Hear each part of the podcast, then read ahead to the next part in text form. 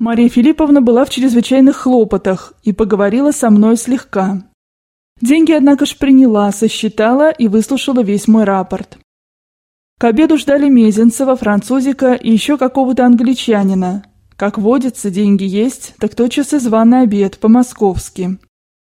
Полина Александровна, увидев меня, спросила, что я так долго, и, не дождавшись ответа, ушла куда-то.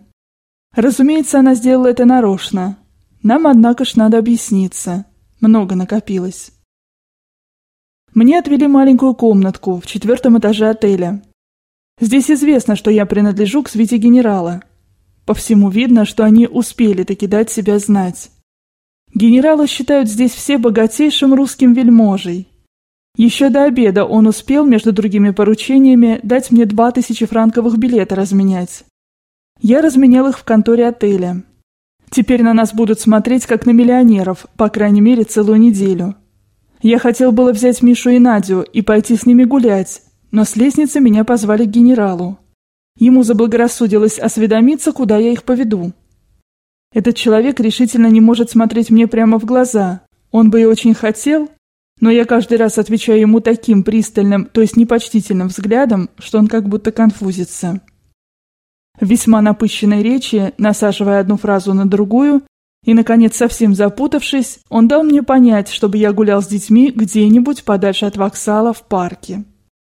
Наконец он рассердился совсем и круто прибавил. «А то вы, пожалуй, их в воксал, на рулетку поведете». «Вы меня извините», — прибавил он. «Но я знаю, вы еще довольно легкомысленны и способны, пожалуй, играть. Во всяком случае, хоть я и не ментор ваш, да и роли такой на себя брать не желаю, но, по крайней мере, имею право пожелать, чтобы вы, так сказать, меня-то не окомпрометировали». «Да ведь у меня и денег нет», — отвечал я спокойно. «Чтобы проиграться, нужно их иметь».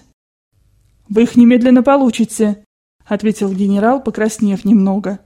Порылся у себя в бюро, справился в книжке, и оказалось, что за ним моих денег около 120 рублей. «Как же мы сосчитаемся?» – заговорил он. «Надо переводить на талеры.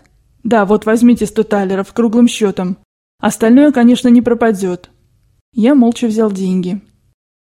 Вы, пожалуйста, не обижайтесь моим словам, вы так обидчивы. Если я вам заметил, то я, так сказать, вас предостерегаю.